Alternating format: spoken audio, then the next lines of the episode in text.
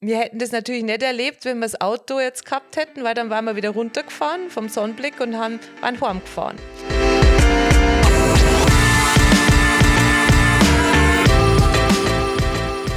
Hey, schön, dass du da bist. Herzlich willkommen zu einer neuen Bergpool-Podcast-Folge. Mein heutiger Gast fährt am liebsten mit den öffentlichen Verkehrsmitteln in die Berge. Aus diesem Grund hat sich Angelika Feiner mit drei weiteren Autoren zusammengetan um ein Buch darüber zu schreiben, wie man von München aus mit dem Zug die besten Skitouren und Skisafaris erleben kann.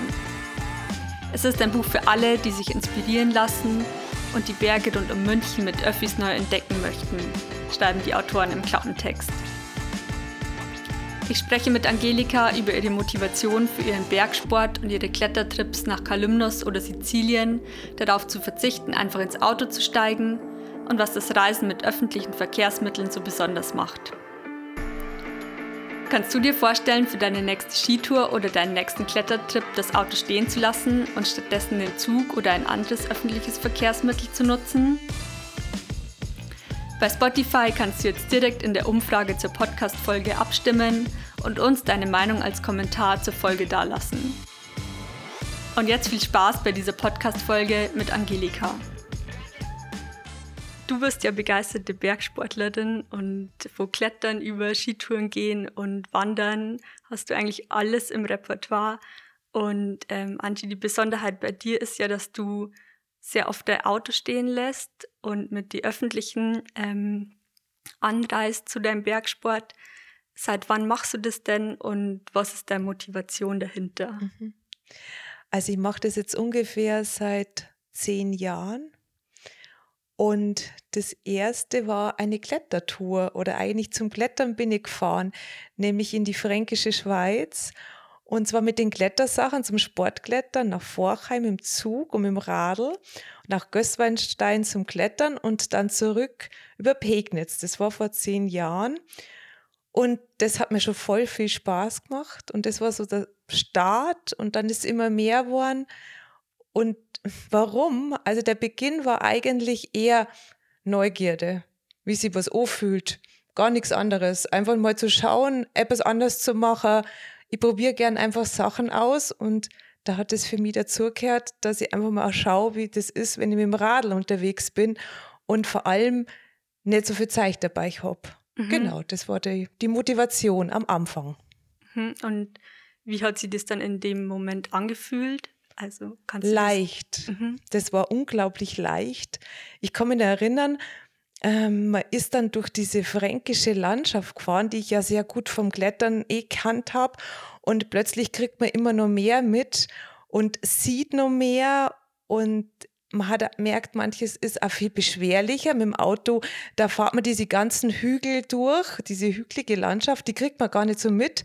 Aber dann, wenn man es radelt, dann ist es ganz schön anstrengend. Und auch dann äh, durch Gößweinstein durch, da ist man beschäftigt. Aber es war großartig und ja, es war halt nicht die letzte Radreise sozusagen zum Klettern. Mhm. Wie, wie ging es dann weiter in den zehn Jahren bis jetzt? Ja, es wurden dann immer mehr Reisen mit dem mit den öffentlichen, aber nicht nur zum Klettern, sondern vorwiegend halt auch zum Wandern und zum Hochtouren gehen oder auch in den Urlaub. Und dann kam irgendwann aber der Punkt, dass ich sehr viele Skitouren gegangen bin und da die letzten Jahre über 90 Prozent meiner Touren, ja, fahre ich mit den Öffentlichen in die Berge zum Skitouren gehen. Mhm. Und mein Ziel letztes Jahr war, dass ich aber im Klettern noch mehr zum, also mit den Öffentlichen fahre. Und da freue ich mich schon, dass ich jetzt, sage ich mal, 60 Prozent geschafft habe im letzten Jahr. Ähm, das ist im Sommer für mich zum Klettern ist es schwieriger. So zum Wandern oder zum Hochtouren gehen, dann fahre ich immer mit dem Zug. Aber beim Klettern äh, ist, ist es manchmal ja, da muss man natürlich ja den Kletterpartner ein bisschen mitnehmen, dass der Lust hat auf sowas. Und daher ist es manchmal gar nicht so einfach. Mhm. Was ist denn der Unterschied, würdest du sagen, wenn man öffentlich unterwegs ist, zum Klettern zum Beispiel? Also wenn man jetzt einfach seine Sachen ins Auto schmeißt und mhm. losfährt zur Kletterwand? Ähm, für mich ist eher so, ich mag das, wenn es sehr vielseitig ist und wenn der Tag ist sozusagen für mich, wenn ich mit dem Zug unterwegs bin, ist das immer so ein Gesamtpaket. Mhm. Da geht es nicht nur um den Sport. Also da geht es nicht nur darum, dass ich jetzt eine schwere äh, Klettertour gehe oder irgendeine Meerseillänge, sondern da geht es eigentlich darum, dass der ganze Tag so wie eine Reise ist. Es ist oft wie so ein Urlaubstag, also richtig groß, fühlt sich der an, weil man natürlich da zum Bahnhof radelt, dann sitzt man im Zug, dann fährt man meistens, muss man dann nur mal ein Stück mit dem Radl fahren, ähm, dann kommt der Zustieg und es passiert immer ganz viel dazwischen.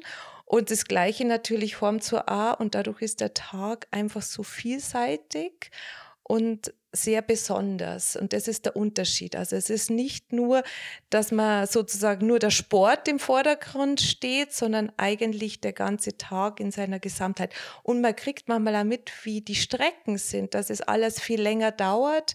Aber ich empfinde das nie als dauernd, sondern das ist bei mir eher so immer so Erlebnis oder auch manchmal ein Abenteuer, weil es kommt immer wieder ein bisschen was anderes, da muss man wieder reagieren drauf ich mache das ganz gern, ja. Mhm. Ähm, du warst jetzt letzte Woche unterwegs beim Ski, bei der Skisafari. Ja. Ähm, kannst du uns da mal mitnehmen, wie das so, also du hast ja gerade angesprochen, da passieren dann immer wieder Sachen, die einem vielleicht nicht begegnen würden, mhm. wenn man jetzt mit dem Auto unterwegs ja. ist. Ja. Wie, was, was ist da ja. so? Also das kann ja eigentlich ist interessant, weil das ist wirklich so, diese vier Tage, letzte Woche oder fünf Tage, die sind ein bisschen exemplarisch für so eine Reise. Wir wollten also eine Skidurchquerung in den Tauern machen mhm. und ähm, das Wetter war ja die letzten Wochen sehr, sehr stabil und äh, sehr gut. Und deswegen haben wir unsere Tour überlegt, die ein bisschen ambitionierter war. Und jetzt hat es aber geschneit gehabt. Wir haben ganz neue Situation gehabt. Und so sind wir gestartet zuerst äh, ins Rauristal.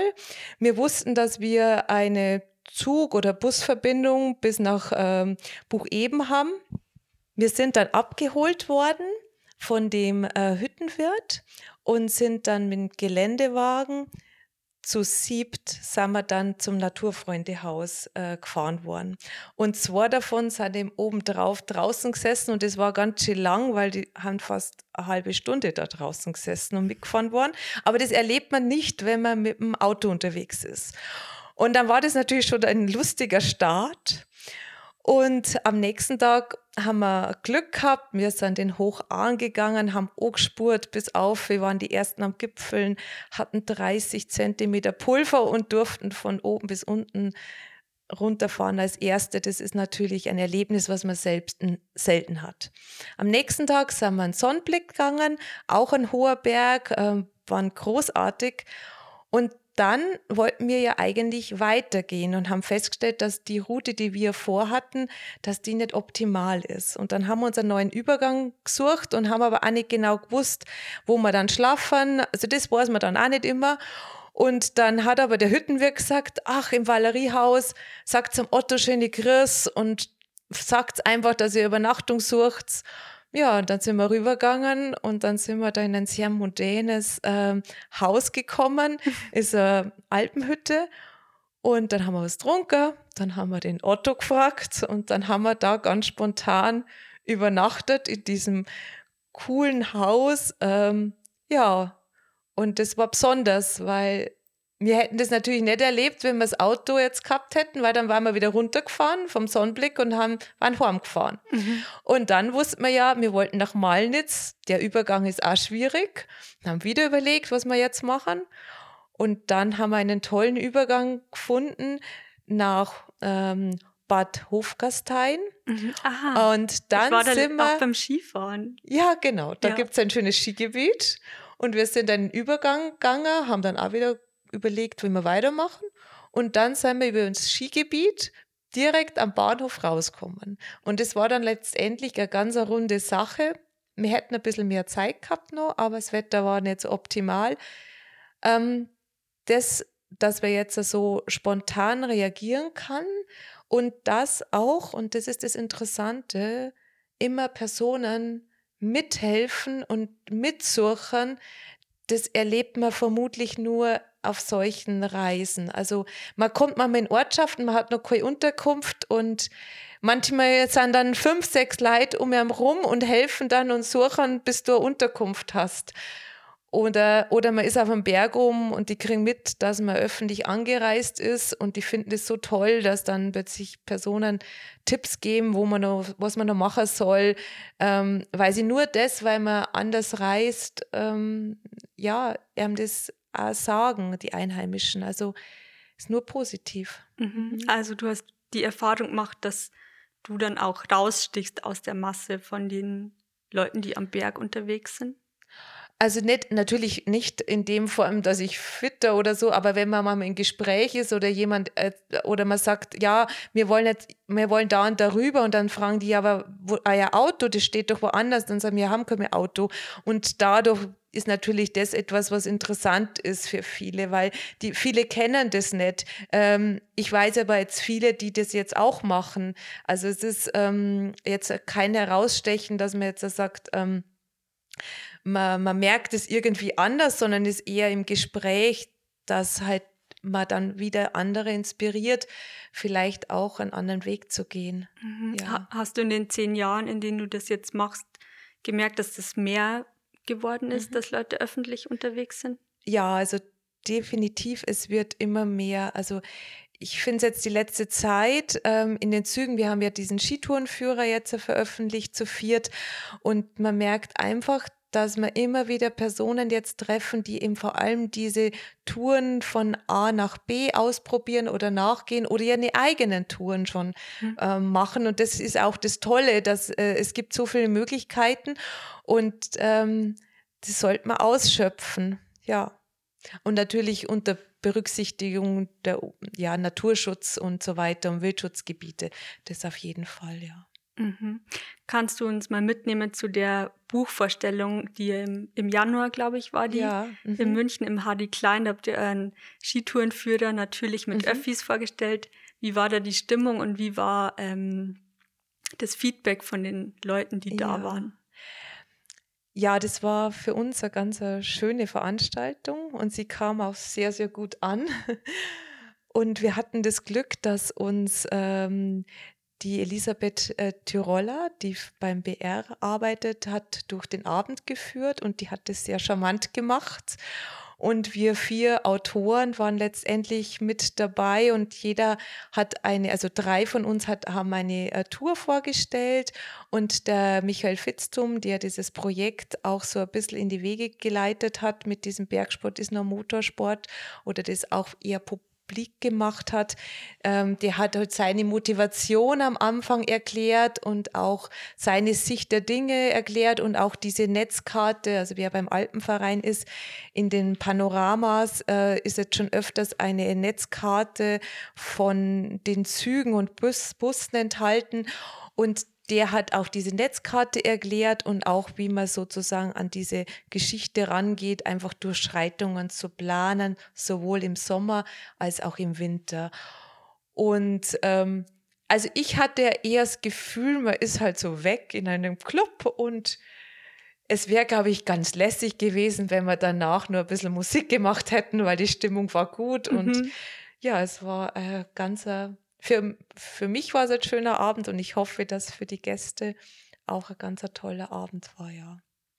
Also waren dann viele auch inspiriert, das mal auszuprobieren und sind ja, ja. Ja, also wir haben jetzt immer wieder sehen wir Personen, wo wir wissen, dass die eigentlich klassisch unterwegs sind und die schicken dann, oder ich bekomme jetzt ja immer wieder ganz nette manchmal Bilder von jemandem, der gerade im Zug sitzt und schreibt, ich bin jetzt auch unterwegs und habe es ausprobiert oder auch mal Feedback, ja, das hat jetzt nicht geklappt oder so. Also ja, es tut sich was. Mhm. mhm.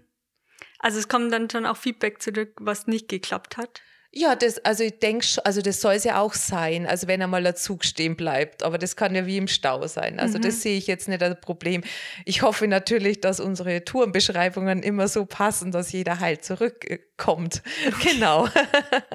aber ich denke schon. Sind eigentlich sind das äh, Touren, die es in diesen Formen schon gibt, ähm, aber sie werden halt neu zusammengesetzt oder mhm. zusammengebaut, um eben äh, Gebiets Durchquerungen zu machen. Also dass man zum Beispiel eben von, ähm, von Geitau über den Spitz, äh, über die Auerspitze über die Rotwand rübergeht äh, zum Spitzingsee oder dass man, äh, was man auch schön machen kann, das steht jetzt nicht im Buch drin, ist, dass man in Osterhofen startet, äh, die Lacherspitze hochgeht und unten nach Bra Brannenburg abfährt. Mhm. Solche Ideen und das ist eigentlich auch das Schöne an diesen ganzen Touren, die man jetzt machen kann. Genau. Mhm. Jetzt ist es ja von München aus relativ einfach, in die öffentlichen Verkehrsmittel zu steigen. Und bei der Vorbereitung auf unser Gespräch ist mir schon so vorgekommen, dass viele Leute, die jetzt eher ländlich wohnen, eher sich nicht mit dem Gedanken anfreunden können, in, auf, also mit öffentlichen Verkehrsmitteln zu ihrem Bergsport oder zum, zur Skitour oder zum mhm. Klettern anzureisen. Mhm. Was hast du da für Tipps für Leute, die jetzt nicht in der Stadt wohnen und schnell mal zum Hauptbahnhof mhm. gehen können? Also es gibt natürlich Gebiete, wo ich, ich bin ja ländlich aufgewachsen, sehr ländlich sogar.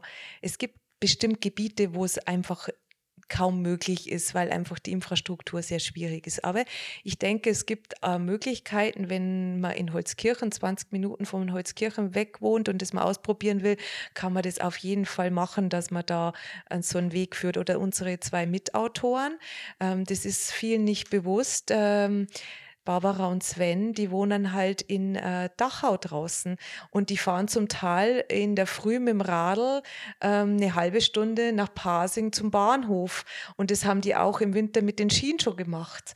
Oder ich brauche zum Beispiel auch äh, 25 Minuten zum Hauptbahnhof.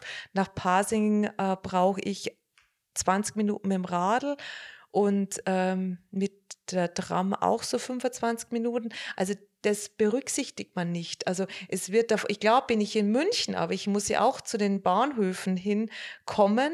Und es ist jetzt auch nicht so, dass ich sage, ich bin zehn Minuten am Hauptbahnhof, sondern ich brauche da meine Zeit und ich muss da mindestens eine halbe Stunde einplanen.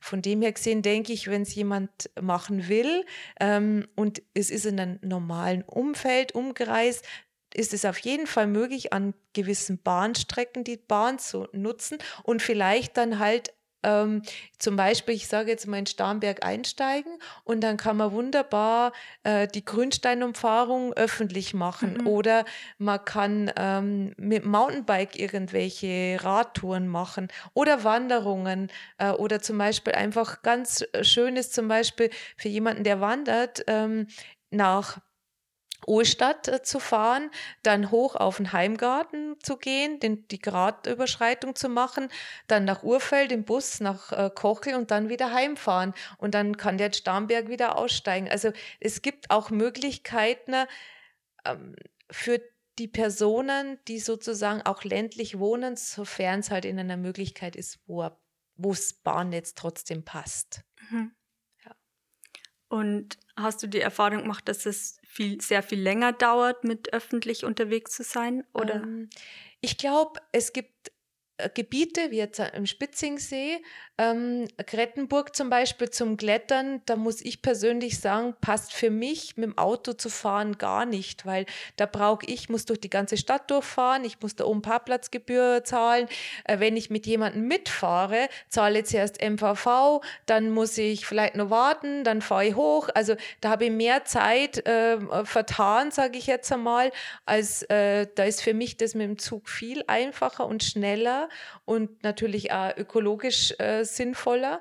Ähm, dann gibt es natürlich auch Strecken, die länger dauern wie mit dem Auto. Die gibt es natürlich. Wenn ich jetzt mit dem Zug nach Oberammergau zum Beispiel fahren würde zum Klettern, ähm, dann brauche ich mit dem Zug einfach viel, viel länger als wie mit dem Auto. Ähm, ist aber, fühlt sich aber anders an. Also gestern zum Beispiel waren wir unterwegs mit Skitouren und wir sind ähm, nach Hochzirl ähm, über ähm, Innsbruck sogar, mhm. im ICE. Und wir haben rein zu, haben wir zwei und dreiviertel Stunden gefahren und raus zu so zwei Stunden zehn, weil wir so eine Durchquerung gemacht haben. Und das, die Zeit vergeht einfach anders. Im Auto vergeht die Zeit anders. Also der, also zwei Stunden im Auto oder alles, was länger wie eineinhalb Stunden im Auto dauert, finde ich voll anstrengend. Also sowohl wenn ich Auto fahre, ist aber nur mein Gefühl, als auch wenn ich mitfahre. Während im Zug ist es für mich jetzt mit eineinhalb Stunden, dann mache ich Brotzeit, dann tue ich vielleicht noch Fälle, auffällen oder man muss noch zum Klettern was herrichten oder so. Dann ratscht man noch und bis man schaut, an eineinhalb Stunden vorbei. Im Auto ist es wieder anders. Also mhm. für mich. Ich kann natürlich nur für mich reden. Mhm. Ja. Was sind so deine wichtigsten Sachen, die du dabei hast, wenn du jetzt öffentlich zum Klettern fährst? Zum, zum Klettern? Also für jeden, der vielleicht das Klettern mit den Öffentlichen ausprobieren möchte, es gibt etliche Strecken, wo man jetzt kein Rad braucht, eben wie zum Beispiel am Spitzingsee, die ähm, Krettenburg oder wenn man aufs Brauneck ähm, will zum Klettern, ähm, da kann man nach Lenkries äh, fahren, dann fährt man mit dem Bus äh, hin und dann könnte man sogar mit der Seilbahn hochfahren, wenn man will oder auch nicht. Ähm, da braucht man jetzt kein Rad. Wenn man das Rad dabei hat, würde ich empfehlen, wirklich ähm, die schweren Sachen zumindest bis zum Anfang äh, in die Satteltaschen reinzutun und einen großen Rucksack einfach am Rücken dabei zu haben, wo halt nicht viel drin ist oder vielleicht nur ganz leichte Klamotten. Und dann letztendlich, wenn man das Raddepot macht, tut man alles in den Kletterrucksack rein. Ähm, ich habe eigentlich zum Klettern das gleiche dabei wie sonst auch ich nehme nur nicht so viel mit. Also im Auto hat man halt ganz, ganz viel Sachen so nur drin, die man denkt, dass man braucht. und die hat man halt von vornherein nicht dabei. Man nimmt halt letztendlich vielleicht 15 Echsen mit, ähm, dann ein Seil in der passenden Länge, ähm, dann dann nimmt man vielleicht miteinander ein äh, Krigri mit und man nimmt miteinander drei, vier Bandschlingen mit und äh, vielleicht noch ein paar lange Echsen. Aber man nimmt, nicht jeder nimmt das alles mit. Und damit tut sich ja eh schon oftmals vieles minimieren. Und sonst hat man eigentlich nicht mehr oder nichts anderes dabei, wie man sonst zum Sportklettern zum Beispiel fährt. Und zu Mehrseillängen, das ist anstrengender, ähm, und, äh, aber es läuft bei uns genauso. Also wenn wir Mehrseillängen mhm. klettern und öffentlich anreisen, dann haben wir die Radtaschen, solange wir halt letztendlich mit dem Radl fahren können. Und dann tun wir es in einen normalen Kletterrucksack rein, uns die Halbseile aufteilen und die Threads. Und dann gehen wir weiter. Mhm. Das ist eigentlich nichts anderes. Und würdest du sagen, dass ähm, die Anreise mit den Öffentlichen viel mehr Planung erfordert und dass man sich genauer überlegen muss, was man jetzt mitnimmt und was nicht. Also ist es sehr viel aufwendiger? Ich denke, der Aufwand beschränkt sich eher, es ist ein bisschen aufwendiger, also einfach nur mal, dass man halt einfach einmal am Tag vorher schaut, wie kommt man hin. Also da braucht man mal die Zeit, auch, dass man mal dort sitzt und schaut. Ansonsten macht man die Sachen ja eher zu Hause, was man manchmal im Auto dann am Parkplatz macht. Dass man, ähm, man überlegt sich abends, wie viel Echsen brauche ich, äh, richtet sich alles her. Und ich erlebe es ja öfters, wenn man mit dem Auto zum äh, Mehrseillängenklettern zum Beispiel fährt, dass man dann am Parkplatz nochmal schaut, wie viel, wer hat wie viel Echsen und das macht man letztendlich halt abends aus. Das ist eigentlich so ein bisschen der Unterschied. Also man muss es halt ähm, man muss sich halt den Rucksack einmal sauber packen und dann startet man oder die Radtaschen und das macht man halt sonst vielleicht am Parkplatz. Mhm. Und ähm, du bist jetzt nicht, also du hast jetzt beschrieben, wie du aus, also im Umkreis von München mhm. ähm, deine Touren planst oder was du da empfehlen kannst. Und du bist aber auch ähm, oft unterwegs, also länderübergreifend fährst du auch zum Klettern mit öffentlichen mhm. Verkehrsmitteln. Und du hast mir im Vorgespräch erzählt, dass du schon auf Sizilien warst und mhm. da ähm, 60 Prozent äh, öffentlich angereist bist und auch eine Reise nach Kalymnos ähm, plantest. Was war da so das Besondere dran an den Fernreisen, die du öffentlich gemacht hast? Also bei Sizilien, da bin ich ja so ganz mit dem Zug. Es war ganz öffentlich, also das genau. Und zwar ähm, wir sind äh, zum Klettern nach Sizilien und ähm, die Schwierigkeit war letztendlich äh, zunächst rauszufinden, ob man die Räder mitnehmen kann, immer in die Züge. Mhm. Und das ging, ging aber dann. Das, das heißt, letztendlich sind wir ähm, ja, bis nach Sizilien mit dem Zug gefahren, hatten dabei letztendlich vier kleine Radtaschen, also die Fronttaschen nur mhm. hinten und eine vorne eine Rolle, wo Seil drin ist. Und da war unser ganzes Gepäck für die ganzen zweieinhalb Wochen Urlaub drin. Und ähm, wir sind letztendlich dann auch dort wieder vor Ort, haben wir den Zug genutzt und teilweise sind wir mit dem Rad gefahren. Und so haben wir ein bisschen die Insel erkundet, bis wir letztendlich dann ein, also zum Klettern dann in San Vito waren. Und dort hatten wir eine Unterkunft mhm. und sind dann mit dem Rad auch immer zu den Kletterfelsen gefahren. Also das klappt ja dort wunderbar. Ähm, wir haben halt nicht viel Sachen dabei. Also letztendlich, man hat halt, ähm, ich werfe mir immer ein Kleid rein und eine Legging und man hat halt sonst äh, ganz ein beschränktes Equipment und das ist halt das Schöne. Also ich mache das ja ganz gern, weil ich einfach ähm, gern wenig bei mir habe, mhm. besitze generell gern wenig und dadurch ist es so ein ganz ein leichtes Reisen und Unterwegssein. Also ich hatte in einer Satteltasche mein, ähm, meine Echsen und die Sachen und in der anderen Satteltasche hatte ich eigentlich alles, was ich zum Anziehen habe und halt Zahnbürste. Mhm. Mehr es nicht. Mehr gibt es nicht. War das am Anfang recht der Umstellung für dich? Also als du noch viel mit dem Auto gefahren bist und dann langsam angefangen hast, öffentlich zu reisen? Also die große Umstellung war nur, dass ich gemerkt habe, dass ich immer zu viel dabei hatte dass ich gemerkt habe, man braucht gar nicht drei T-Shirts, es reichen zwei T-Shirts und dass eben dann sowas, dass man halt abends halt irgendwie trotzdem ein schönes Kleid haben will und nicht irgendwie dann äh, nochmal sowas Praktisches. Das ist mir dann auch aufgefallen, dass mir das wichtig ist. Mhm. Und ähm, nee, eigentlich war das, genau, das war der große Unterschied ist, dass man fast nichts braucht und dass dieses Nichts brauchen mich voll frei macht. Mhm. Also das ist einfach schön, wenn man dann merkt, dass man so leicht unterwegs sein können, weil ich das ja im Alltag oft nicht habe, weil im Alltag muss man ja auch, ähm, wenn man Termine hat, äh, kann man nicht immer alles so ganz einfach machen oder kann man nicht immer so leicht leben oder so einfach leben.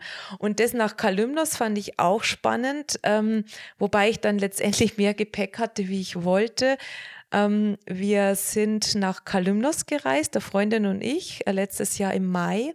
Das hat zweieinhalb Tage gedauert. Mhm. Wir haben uns einen Abend hingesessen und haben uns überlegt, wie wir da jetzt runterkommen und sind dann letztendlich äh, zuerst nach Bologna, dann mit dem Nachtzug nach Brindisi, das ist in Süditalien, dann mit der Fähre nach äh, Igoumenitsa Mhm. Da haben wir geschlafen im Hotel Angelika. Also wer dort äh, an der Fähre ankommt, dem kann man das Hotel empfehlen. Sind dann mit dem Bus nach ähm, sieben Stunden entlang nach Athen.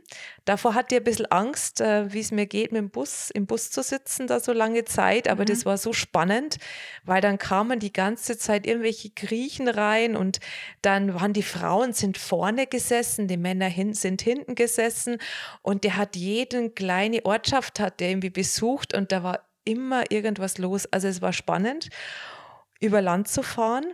Und dann sind wir äh, nach Piräus äh, mit einer, so einem Stadtbus und sind da wieder in die Fähre, um dann nach Kos zu mhm. fahren. Mhm.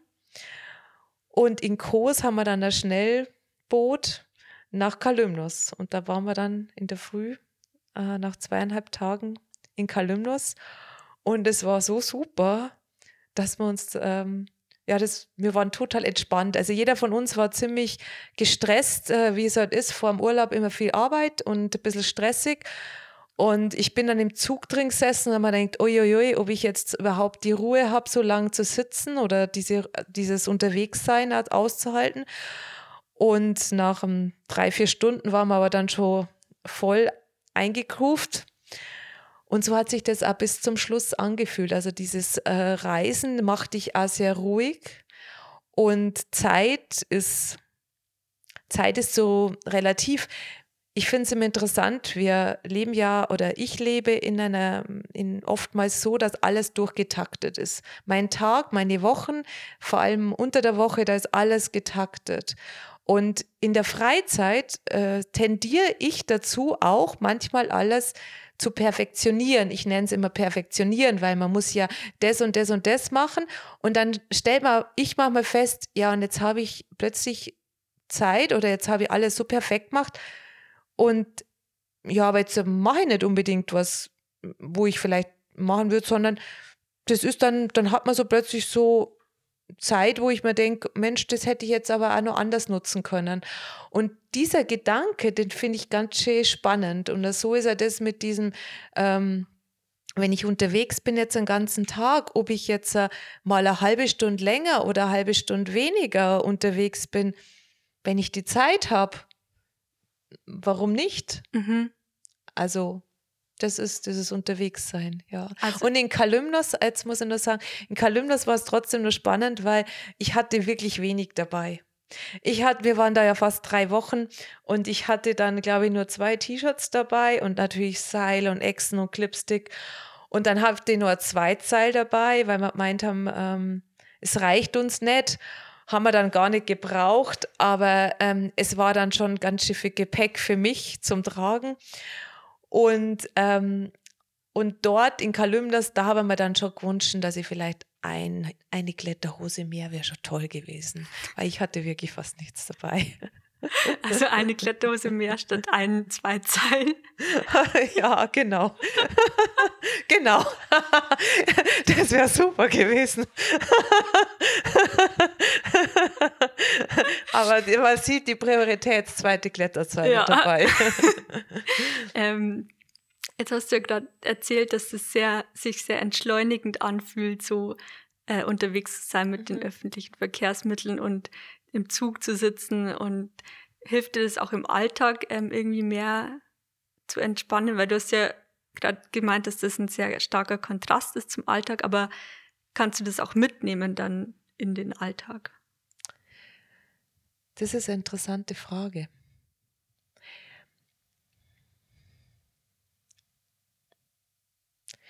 Das glaube ich, kann jetzt gar nicht mit Ja beantworten, weil ich vom Typ her jemand schon bin, der, ich nenne, ziemlich aufgestellt ist. Und ich im Alltag schon oft mir auch dieses Funktionieren auch wirklich mache. Also ich glaube, mein Job oder mein wie ich arbeite oder wie ich auch unter der Woche immer mal leben muss, sage ich mal, da geht es nicht anders. Ähm, das ist manchmal sehr stressig, das ist mit sehr viel Terminen, das ist mit sehr viel Zeitdruck.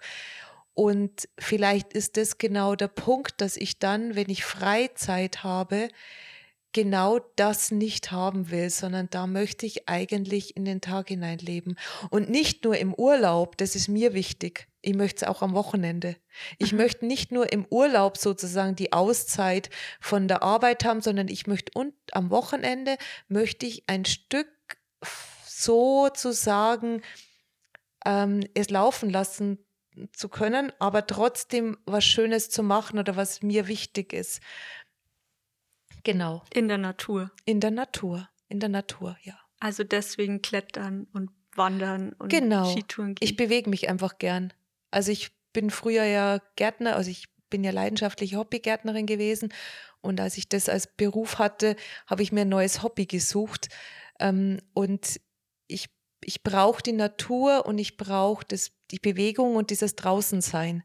Also mir, es brauche ich einfach, ja. Mhm. Und, und welche Rolle spielt da jetzt zum Beispiel der Klimaschutz bei dir? Ja, das ist, beim, das ist bei mir eigentlich mittlerweile einer der größten Hauptmotive Motivationen, um auch zum Beispiel jetzt, ich hatte letztes Jahr im 60 Prozent mit öffentlichen auch im Sommer äh, gemacht zum Klettern und das ist noch ausbaufähig und das möchte ich auch. Und da ist jetzt bei mir natürlich jetzt äh, schon vorrangig das Thema Klimaschutz da. Ähm, ich war von einer Fachtagung und da gab es einen äh, Vortrag zu Mikroplastik. Mhm. Und ich war schockiert, äh, wie hoch die Zahlen sind äh, bei Mikroplastikreifenabtrieb ähm, durch die Autos. Und das vergisst man immer allein in dieser CO2-Bilanz, dass es ja nicht nur um CO2 geht, sondern auch um Lärm. Also ich, äh, Lärm ist unglaublich ähm, äh, auch gesundheitlich schwierig. Das ist ja nachgewiesen, dass Lärm Menschen krank macht. Und ich denke, deswegen ist dieses Thema Umweltschutz in allen Facetten für mich total wichtig und auch die Motivation, ähm, auch zu inspirieren und vielleicht auch den einen und anderen zu motivieren, dass äh, das Auto mal stehen lässt und hin und wieder mal sowas auch öffentlich macht oder auf eine andere Art und Weise oder halt Fahrgemeinschaften bildet. Da gibt es ja verschiedene Möglichkeiten. Mhm. Es ist, soll ja für jeden, muss es ja trotzdem stimmig sein. Und überlegst du auch dein Auto, also du hast ja jetzt noch ein Auto, überlegst du das abzuschaffen irgendwann oder? Mhm. Ähm, das Auto ist bei mir jetzt eigentlich vorwiegend beruflich genutzt. Mhm denke aber zurzeit schon drüber nach, zum Beispiel jetzt äh, alleine für diese beruflich Tätigkeiten, ob da nicht viele Sachen oder viele Fahrten durch ein E-Bike gemacht werden könnten, also durch ein normales Auto, äh, Rad eben nicht, weil da die Strecken trotzdem zu weit sind. Ähm, da bin ich schon am äh, Nachdenken. Aber jetzt äh, mein Auto geht noch, aber ich kann mir vorstellen, dass wenn mein Auto ähm, nimmer geht, dass ich mir kein neues kaufe. Ja. Mhm. Und ähm, für jemand, der jetzt anfangen will, so umzudenken oder anfangen möchte, weniger mit, mit seinem Auto unterwegs zu sein, welche Tipps hast du da für den Anfang? Also man sollte sich also Gebiete oder Sachen überlegen, wo relativ gut erreichbar sind. Also wenn jetzt jemand klettert, ist für mich zum Beispiel, wenn jemand stark klettert, noch besser, äh, Kochel ganz gut geeignet, mhm. wo man halt letztendlich gut öffentlich hinkommt und ich bekomme ja mit, dass da auch mittlerweile Parkplatzgebühren sind, kann man sich ja sowas überlegen oder eben, dass man halt dann äh, äh, Fahrgemeinschaften macht oder Mitfahrgelegenheit nutzt. Dann zum Beispiel eben am Spitzingsee, dass man zur Krettenburg äh, fährt und da kommt man wunderbar öffentlich hin. Ähm, das nächste ist, ähm, wenn man jetzt gern wandert, dass man einfach so Überschreitungen sich überlegt oder eben, dass man Herzogstand einfach einmal von A nach B geht, von Ohlstadt. Und ähm, wenn man Skitouren äh, machen will, dann kann sich ja jemand unser Buch kaufen, natürlich mit Öffis, und kann sich inspirieren lassen. Ähm, das, das Wichtige ist, dass es am Anfang leicht ist, dass man dann nicht zu viel ähm, Aufwand hat, dass man einfach sich in den Zugverbindungen raussucht, dann nicht nur mit dem Bus oder so viel rumfahren muss und dann einfach losgeht oder, ähm, oder der Bus nicht weit fahren muss, sodass es überschaubar ist. Mhm. Sozusagen so ist der Beginn und dann kann es immer mehr werden. Und vielleicht, ja, also die Schwierigkeit steigern quasi. Am Anfang genau. vielleicht eine Route, wo man nicht umsteigen muss und ja. dann.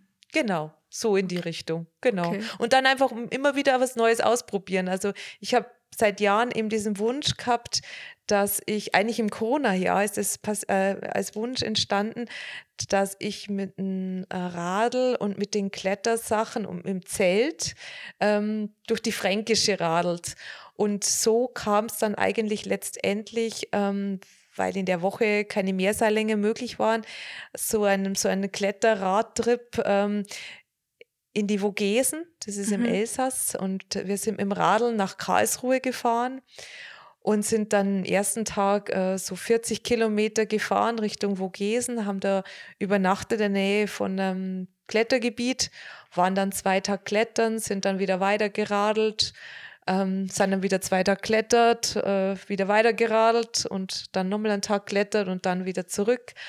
Und es war für mich jetzt äh, ein absolutes Aha-Erlebnis, vor allem mit diesem Zelt. Mhm. Also man braucht ja dann fast gar nichts mehr. Also man hat ja wirklich fast nichts dabei. Das geht natürlich nur, wenn das Wetter schön ist, wenn man nur den Sommerschlafsack dabei haben muss und das war so leicht, dieses Reisen, und das hat sich unglaublich leicht angefühlt. Man hat ja nichts dabei, außer sich selber und ja. Gute Begleitung. Gut, gute Begleitung und ähm, ja, ein kleiner Kocher und die Klettersachen. Und, äh, und man ist frei. Also wir hätten uns jetzt auch, man kann ja dann auch wieder einsteigen und was anderes machen. Genau. Mhm.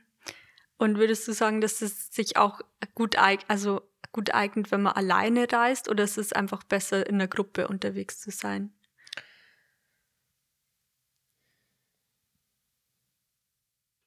Die Frage kann ich jetzt gar nicht beantworten, weil ich einfach das Glück habe, einen unglaublichen großes Netzwerk zu haben. Mhm. Und äh, Gott sei Dank, ähm, ja, irgendwie die meisten Lust haben, immer alles mitzumachen und auszuprobieren. das ist eigentlich ein Riesenglück, ja. Stimmt eigentlich. Wir waren letztes Jahr, haben wir, äh, Freundin und ich haben, so, wir sind in so einer Alpvereinsgruppe und wir stellen manchmal Touren ins Programm und dann äh, haben wir eine Skitour reingestellt vor Weihnachten und es hat ein bisschen Schnee gehabt und dann hatten wir, glaube ich, zwölf Anmeldungen und wir sind alle mit dem Zug gefahren und es war großartig und dann kamen noch Freunde dazu und letztendlich waren wir ganz viele mhm. und sind wir alle mit dem Zug und mit dem Bus äh, zum Skitouren gehen gefahren. Nee, also Gott sei Dank ein, äh, großes Netzwerk okay. an ähm, aufgeschlossenen Freunden. Ne? Mhm. Und welche ähm, Tools nutzt du jetzt, um so eine Tour zu planen? Also wichtig ist, dass man die, die B-App hat, also mhm. einfach einmal in Deutschland. Dann braucht man in Österreich gibt es eine ganz tolle äh, App, nämlich die VVT-App. Mhm. Das ist, äh, das sind alle Busverbindungen drin und auch mit so Netzkarten. Also das ist super gemacht. Und die österreichische Bahn-App braucht man. Das sind sozusagen einmal die Sachen, mit denen wir planen, wie man wohin kommt. Ansonsten gehe ich wirklich her. Ich habe jetzt hier zum Beispiel ein paar Kletterführer und habe jetzt zum Beispiel hier das Allgäu mit den Tannheimer Bergen und da schaue ich wie jeder andere auch, ach ja, ich mag jetzt an der Roten Flü zum Beispiel klettern gehen, dann schaue ich vorne, was ist der Ausgangspunkt, ach ja, das ist ähm, muss ich mal direkt reinschauen und dann schaut man, ah ja, das ist zum Beispiel jetzt äh, ein Nesselwang und wie komme ich dann dahin? Mhm. Und dann sehe ich, ach, da gibt es eine Haltestelle und da bin ich zum Beispiel jetzt dann auch schon öffentlich hingefahren. Also ich suche mir nicht zuerst die Bahnstrecken aus, sondern ich suche mir eigentlich immer zuerst die Klettergebiete aus. Oder zum Beispiel hier habe ich jetzt einfach das Wetterstein oder das Oberrheintal. Ins Oberrheintal zum Beispiel von München aus, wunderbar mit dem Zug, fahrt mhm. man nach Garmisch, hat eh das Radl dabei und fahrt dann einfach mit dem Radl hinter äh, ins Oberrheintal zum Klettern. Oder das Alpspitzgebiet mit dem Zug ist super. Ähm, das gleiche gilt, kann man auch wunderbar äh, kombinieren mit dem Zug mhm. und oben klettern dann. Und wenn du jetzt äh, Reise planst, zum Beispiel nach Sizilien oder Kalymnos, wie mhm. gehst du dann da vor? Ja, es ist zum Beispiel aktuell plane ich eine Reise in den Balkan und da schaue ich jetzt auch, ich hole mir jetzt einfach immer wieder Informationen, ich schaue im Internet, wo es die Klettergebiete mhm. gibt und das ist eher so ein bisschen ein Prozess, dann lasse ich es wieder ein bisschen laufen, dann sehe ich wieder was und dann schaue ich mir einfach mal die, die, die Zugverbindungen an und höre mich ja oft um, was, äh, wie manche das vielleicht schon gemacht haben, ob man vielleicht doch mit der Fähre fährt oder ob man mit dem Zug was reist oder vielleicht auch mal ein Stück mit dem Bus. Mhm. Aber das ist dann eigentlich schon so ein bisschen auch so ein bisschen eine Challenge, dass man das auch gut rausfindet. Aber zuerst muss man eigentlich wissen, wo man hin will. Das ist eigentlich zuerst ein bisschen das Wichtigste. Okay. Und von dem her gesehen, ähm, sucht man sich zuerst vielleicht einmal das Land aus, dann schaut man, wo sind die Klettergebiete und dann sucht man sich sozusagen auch mit, mit der Train-App. Äh, Ach, da gibt es eine ganz gute App, das ist die Trainline. Trainline. Das ist auch eine App, genau. Und da kann man vor allem international nochmal ganz gut suchen. Okay. Genau.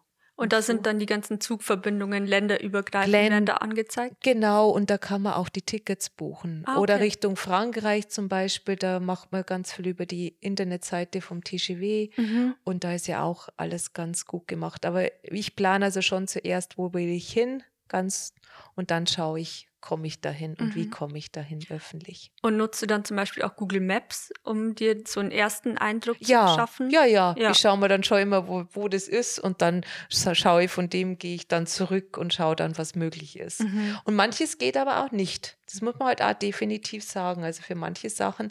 Oder man muss vielleicht das nochmal umdenken. Zum Beispiel, wenn man jetzt, äh, ich kann es jetzt nur beim Skitouren gehen, also so als Beispiel nehmen, wenn man jetzt zum Beispiel im Frühjahr Firntour gehen will, dann müsste man, oder manchmal mache ich das ja, dann müsste man abends nur hinreisen, übernachten und dann starten.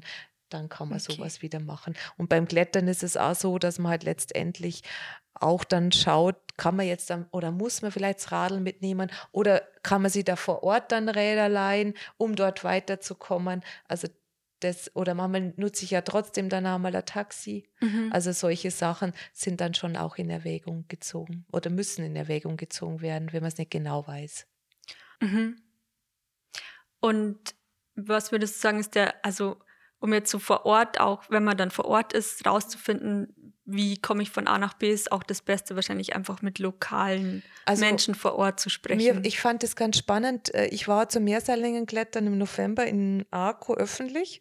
Also da kommt man wunderbar hin, also äh, so schnell wie mit dem Auto fast. Also in knapp vier Stunden ist man in, äh, in Arco, nämlich über Trento und dann mit dem Bus runter. Und ähm, ich eigentlich erst dann vor Ort haben wir dann von den Einheimischen, wo man über, übernachtet hat, ich meine, ich war schon oft unten, aber immer am Campingplatz, aber dann halt bei der Übernachtung einfach mal mitbekommen, dass da eine ähm, Südtirol-Card bekommt. Die hat man dann umsonst bekommen. Das heißt, man hat für die ganzen öffentlichen Verkehrsmittel nichts äh, gebraucht. Und da gab es dann sozusagen eine Internetseite, wo die ganzen Buslinien waren und die Zugverbindungen. Und dann sind wir sogar da hochgefahren so Richtung Ledrosee zum Klettern.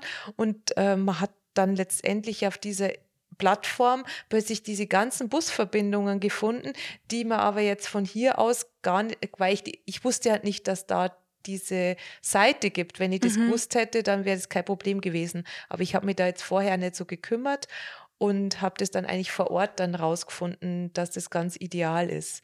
Und mit dieser Südtirol-Card oder ich glaube, oder Trentino-Card, ich weiß jetzt nicht mehr den genauen Namen, da hätte man sogar bis nach, also man hat da bis zum Brenner hochfahren können und noch weiter. Also das war richtig alles umsonst dann letztendlich. Mhm.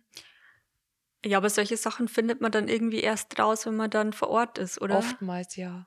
Oftmals ja. Mhm. Was, würde, was wünschst du dir da so für die Entwicklung, für die Art von zu reisen? Also ich denke,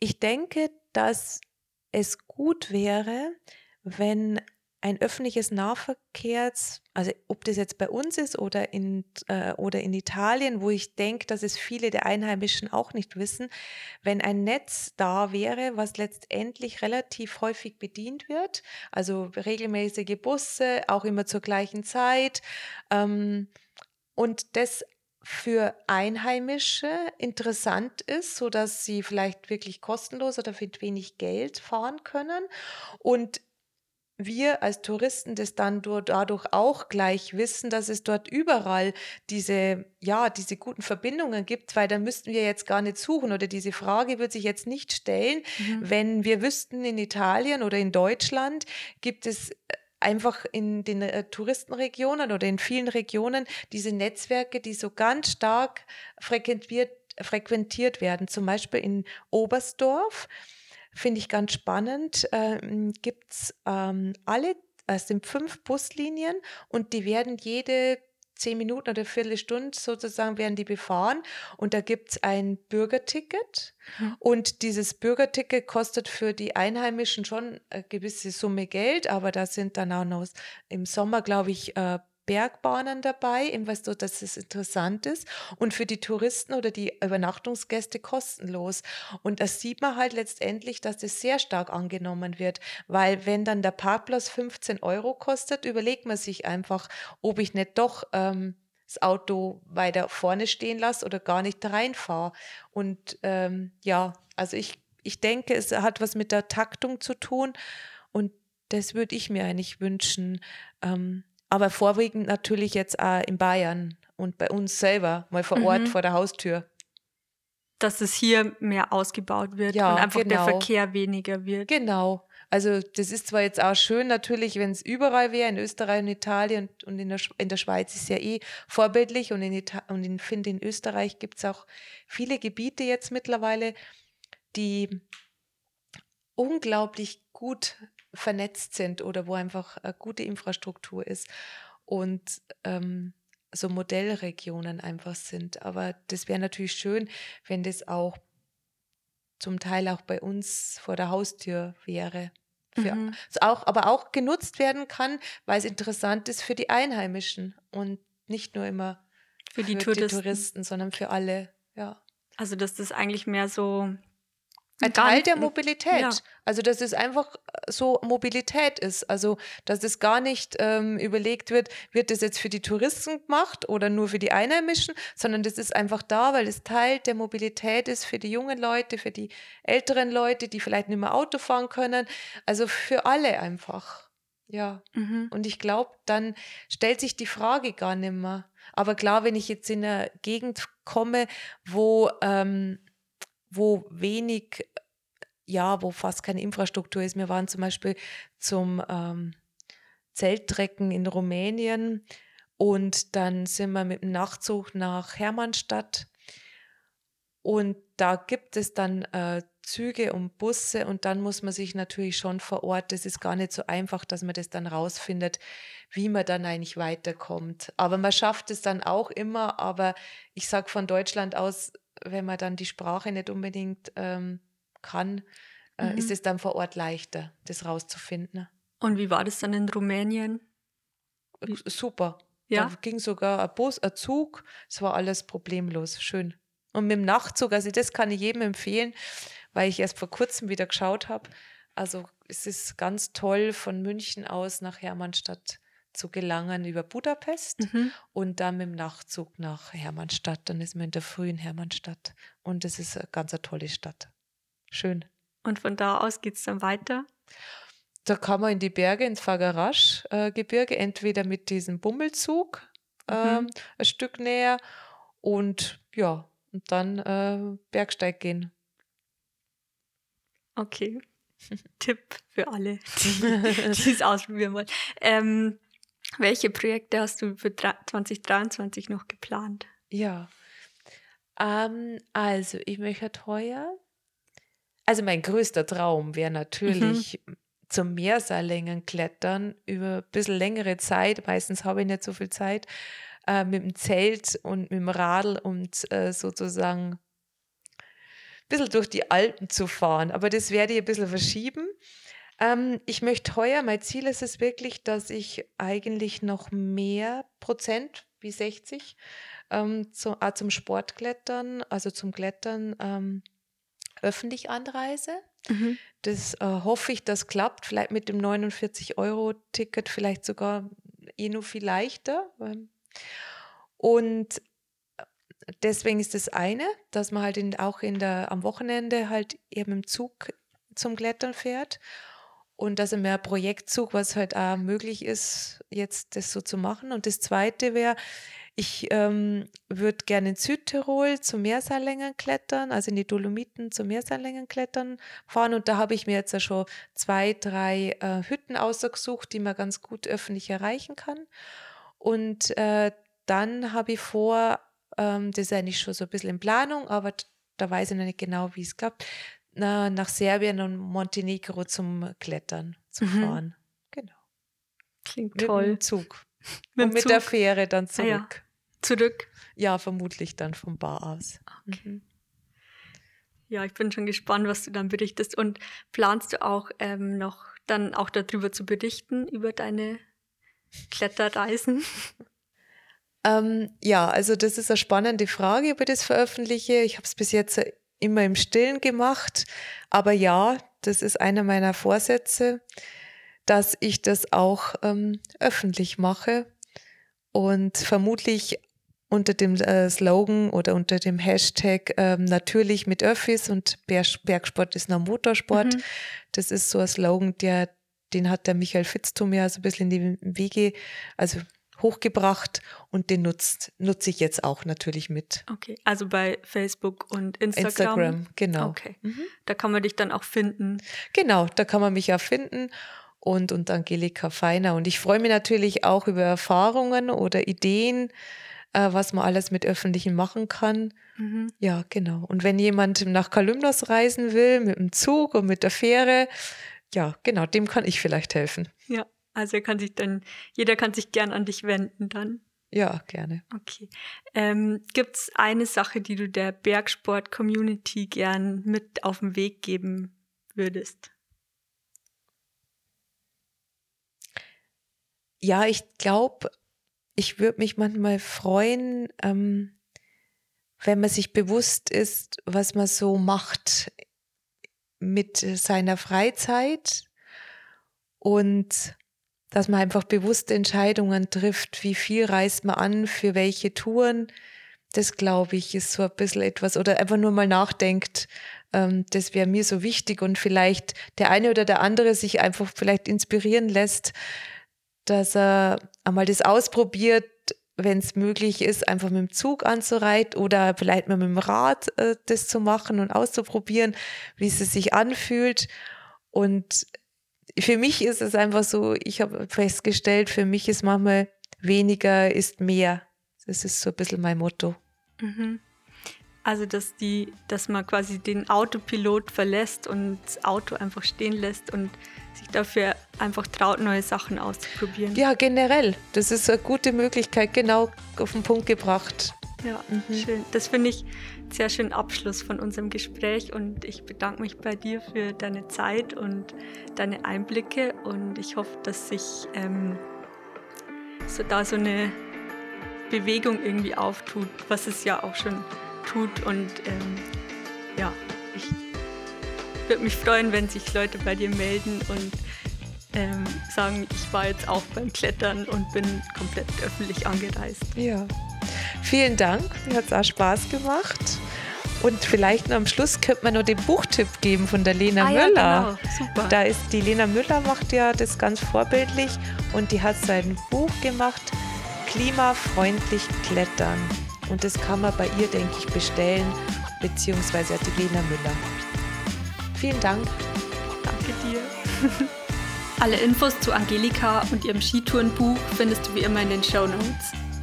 An dieser Stelle noch ein Hinweis in eigener Sache. Der Bergpool Podcast ist unser absolutes Herzensprojekt und lebt von deinem Support. Unterstütze uns mit einem Abo auf deiner Lieblingsplattform und folge at Bergpool Stories bei Instagram.